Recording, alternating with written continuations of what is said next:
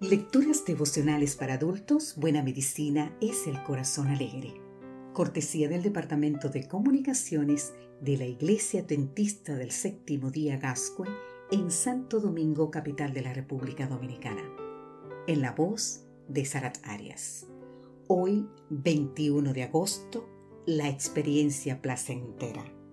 Leemos en el libro de Eclesiastés capítulo 5 versículo 18. He aquí pues el bien que he visto, que lo bueno es comer y beber, y gozar de los frutos de todo el trabajo con que uno se fatiga debajo del sol todos los días de la vida que Dios le ha dado, porque esa es su recompensa. Una creencia arraigada en ciertas personas religiosas es que los creyentes vivimos en un mundo de dolor y que nunca deberíamos disfrutar de placer alguno. Sin embargo, la Biblia usa la palabra gozo 145 veces, alegría 95 veces y regocijo o regocijaos 28 veces. El libro de Eclesiastés anima más de una vez a disfrutar del legítimo uso de la comida, la bebida y los frutos del trabajo de cada uno. Un ejemplo de eso es el versículo de hoy. El sistema límbico está situado en la capa más profunda de nuestro cerebro.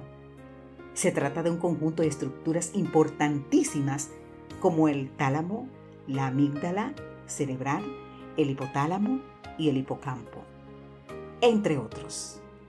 Esta zona cerebral juega un papel fundamental en la memoria, que tiende a fortalecerse con las experiencias emotivas, sean positivas o negativas.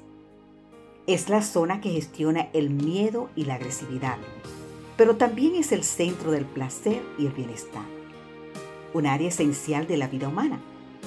Dios ha creado infinidad de experiencias agradables y placenteras para que sus criaturas las disfruten dentro de los límites de la conciencia, la razón y las ordenanzas divinas.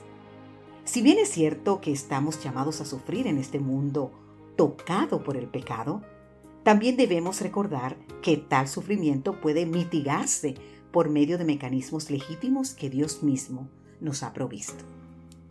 Desafortunadamente, ese mismo centro del placer puede influir nuestra conducta de forma poderosa, como ocurre en el caso de las adicciones. Todas ellas, sean químicas o psicológicas, siguen un proceso similar. Suelen iniciarse por presión social y proporcionan placer temporal. Toda adicción sigue sus pasos. Primero, el hábito, la tolerancia, la obsesión, la compulsión y el síndrome de abstinencia. Finalmente, cuando el adicto se da cuenta de su difícil situación, desea abandonar el ciclo. Se da cuenta de que no puede y recae con frecuencia. El apoyo externo se hace necesario para el retorno a la normalidad, pues muy pocos pueden conseguirlo por sí solos.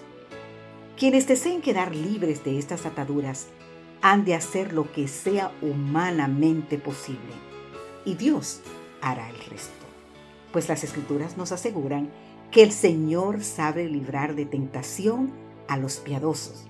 Así nos dice en 2 de Pedro capítulo 2 versículo 19 y es Él quien solo puede aportar la solución definitiva a cualquier sea tu adicción.